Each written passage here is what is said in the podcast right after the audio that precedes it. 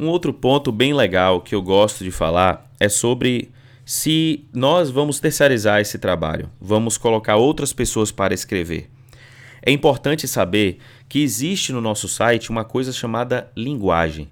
E a linguagem, muitas vezes, ela é reconhecida, mesmo que vemos, às vezes, algum tipo de artigo ou algum tipo de, é, de conteúdo no site ou online, ou alguma coisa assim, não no nosso site, mas em outros blogs, vemos que quem escreveu aquele artigo, é, reconhecemos a linguagem, reconhecemos por que foi escrito daquela forma. Um exemplo que eu dou nesse ponto 11 aqui é sobre a televisão. Muitas vezes ouvimos a voz de algum uh, locutor, né, numa rádio ou na televisão, algum, uh, alguma pessoa narrando um jogo, né, um Galvão Bueno, William Bonner, né? Essas pessoas que a gente reconhece a voz, a gente sabe que elas têm uma linguagem específica, que elas têm uma mensagem específica, uma forma de se apresentar. Da mesma forma é o nosso site. O nosso site é a vitrine do nosso trabalho para o mundo, né? O nosso trabalho, tudo que a gente faz. Provavelmente o nosso site é uma das ferramentas mais importantes hoje em dia numa, numa, numa, num ângulo de visão aí empresarial, tá?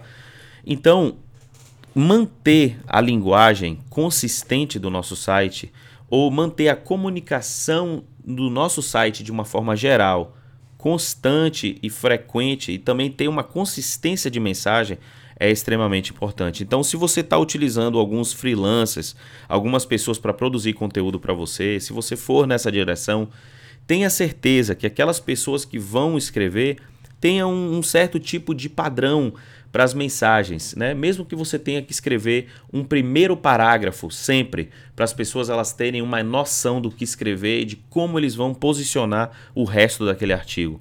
Mesma coisa se você vai produzir com alguém todo o conteúdo, que todos os outros conteúdos além daquele que foi produzido seja de uma linguagem semelhante, né? Seja de uma certa uma certa linguagem semelhante, para que as pessoas elas consigam continuar tendo aquela mesma reação quando elas é, vão ler digerir aquele conteúdo que foi produzido originalmente, tá? É muito importante isso.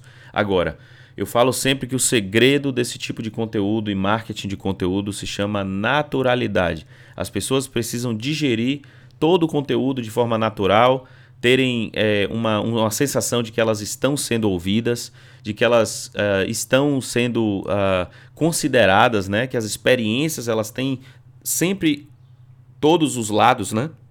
Não só um lado só positivo, mas o negativo, o positivo, as perguntas, as dúvidas. É sempre importante que nosso conteúdo ele tenha uma linguagem similar, tanto de um conteúdo que produzimos hoje para um conteúdo sendo produzido daqui seis meses manter a qualidade e a consistência da mensagem que temos para produzir e comunicar aos leitores é importantíssimo no ranqueamento, no posicionamento, na valorização para os nossos clientes e também na relevância né, de conteúdo visto aí de um ponto de vista do Google e de ferramentas de busca.